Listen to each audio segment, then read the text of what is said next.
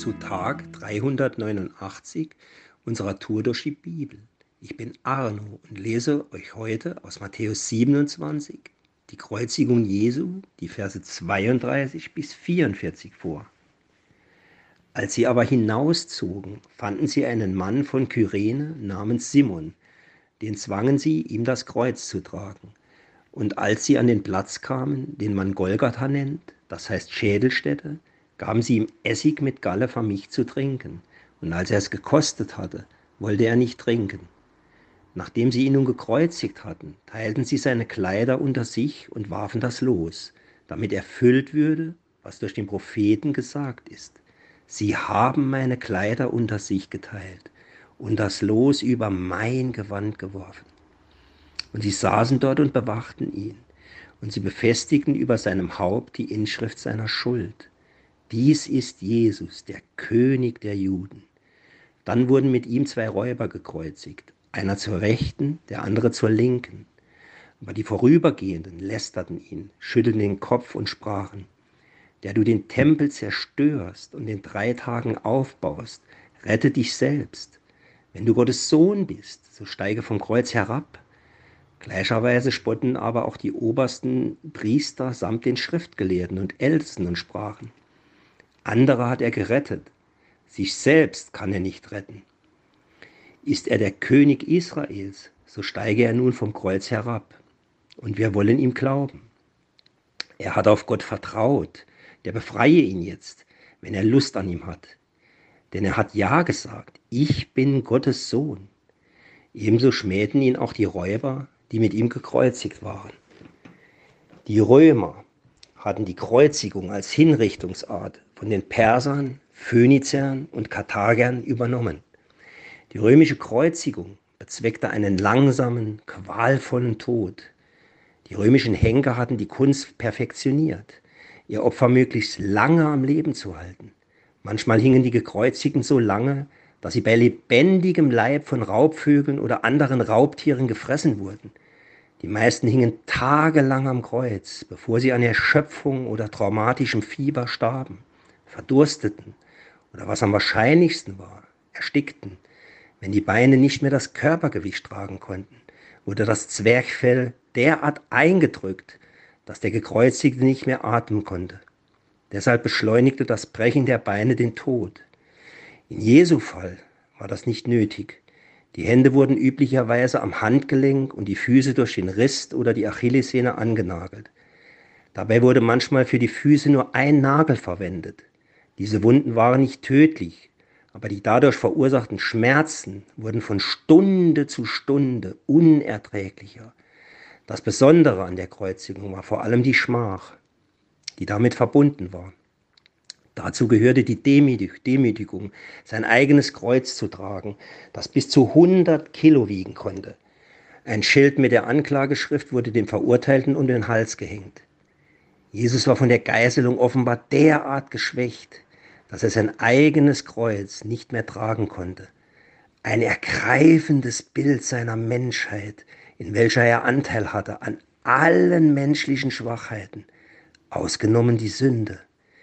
Die Juden hatten die Gewohnheit, dem Gekreuzigten ein schmerzlinderndes Mittel zu verabreichen. Essig mit Galle oder Wein mit Galle bedeutet einfach etwas Bitteres. In Markus 15, Vers 23 wird diese Substanz als Myrrhe, ein Betäubungsmittel, bezeichnet.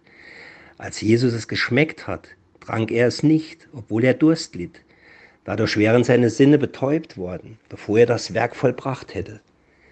Die Minderung der körperlichen Schmerzen hätte wahrscheinlich nicht die Wirksamkeit seines Erlösungswerks beeinträchtigt. Doch brauchte er für die noch bevorstehenden Stunden seine volle Geistesgegenwart. Er musste bei klarem Verstand sein und wach sein, um unter anderem dem sterbenden Schächter zu dienen. Den Tempel zerstörst und in drei Tagen aufbaust. Sie hatten ihn missverstanden, denn er sprach vom Tempel seines Leibes. Er stieg nicht vom Kreuz herab, Allerdings nicht, weil er es etwa nicht, weil es nicht in seiner Macht gestanden hätte. Der Beweis dafür, dass er Sohn Gottes war, sollte drei Tage später erfolgen, als er mit dem wieder aufgerichteten Tempel, das heißt seinem Leib, zurückkehrte. Da hängt nun unser Jesus am Kreuz. An was denkt er? In Lukas 23, Vers 42, 43 steht, der Übeltäter sprach, Jesus gedenke an mich, wenn, ich, wenn du in dein Reich kommst. Und Jesus sprach zu ihm, wahrlich, ich sage dir, heute wirst du mit mir im Paradies sein. Alle lachten über Jesus, die Pharisäer, Schriftgelehrten, die Römer, auch die ganzen anderen Leute. Sogar einer der Sträflinge, die mit Jesus gekreuzigt worden sind, der spottet noch über ihn. Nur einer lacht nicht, nämlich dieser Mann, der am dritten Kreuz hängt. Wahrscheinlich weiß er gar nicht so viel über das, was mit Jesus vorgefallen ist. Aber er weiß, dass er unschuldig verurteilt worden ist. Ganz im Gegenteil, Gegenteil zu ihm. Er hängt dort, weil er es verdient hat und jetzt sozusagen auf sein Leben und seine Taten festgenagelt worden ist. Er kann nichts mehr verändern, bereinigen, beschönigen oder klären. Er weiß, dass alles schiefgelaufen ist. Er hat nur noch die Hoffnung, dass Jesus Erbarmen mit ihm hat. Und Jesus hat Erbarmen mit diesem erklärten Verbrecher am Kreuz.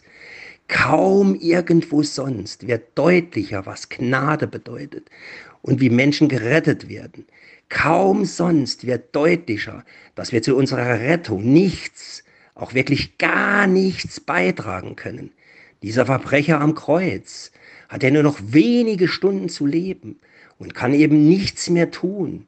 Er kann nicht einmal irgendwie seinen Glauben bewähren. Er hat nur noch dieses Fünkchen Hoffnung, sonst gar nichts. Obwohl dieser Jesus an mich denkt, scheint er sich zu fragen. Und das reicht, mehr braucht man nicht. Dass Gott gnädig ist, wohl wissend, dass wir sein Wohlwollen durch nichts verdient haben. Im Gegenteil, Gott hätte ja allen Grund, uns Menschen zu verwerfen. Jesus hätte zu dem Mann sagen können, du musst das alles selbst auslöffeln, was du dir eingebrockt hast. Es ist zu spät für dich. Aber Jesus sagt zu ihm, du wirst noch heute mit mir im Paradies sein. Das ist Gnade und Barmherzigkeit. Das ist ja eine Liebe, zu der Gott allein fähig ist. Selbst am Kreuz hängen nimmt Jesus diese Schuld dieses Verbrechers auf sich und spricht ihm das Heil zu. Und wenn ihm, dann auch dir und mir, aus Gnade allein werden wir gerettet, wenn wir uns von Jesus dienen lassen. An diesem Kreuz ist deine ganze Schuld gestorben, weil Jesus sie auf sich genommen hat. Da bleibt auch kein Rest übrig. Da hat Jesus wirklich alles vollbracht. Da spreche dir das Heil zu, das ewige Leben in seiner neuen Welt. Boah, ich blicke voll Beugung und staune in das Meer seiner Gnade. So empfinde ich das. Ja, da kann man nur staunen über das, was Jesus für uns getan hat. Da kann man sich nur beugen vor diesem Jesus und das dankbar anerkennen, dass er diesen Weg gegangen ist für dich und mich. Herr Jesus Christus, alle Anbetung gehört dir, gebührt dir, unserem Heiland, unserem Retter. Wir ehren und erheben dich. Wir loben deinen wunderbaren Namen.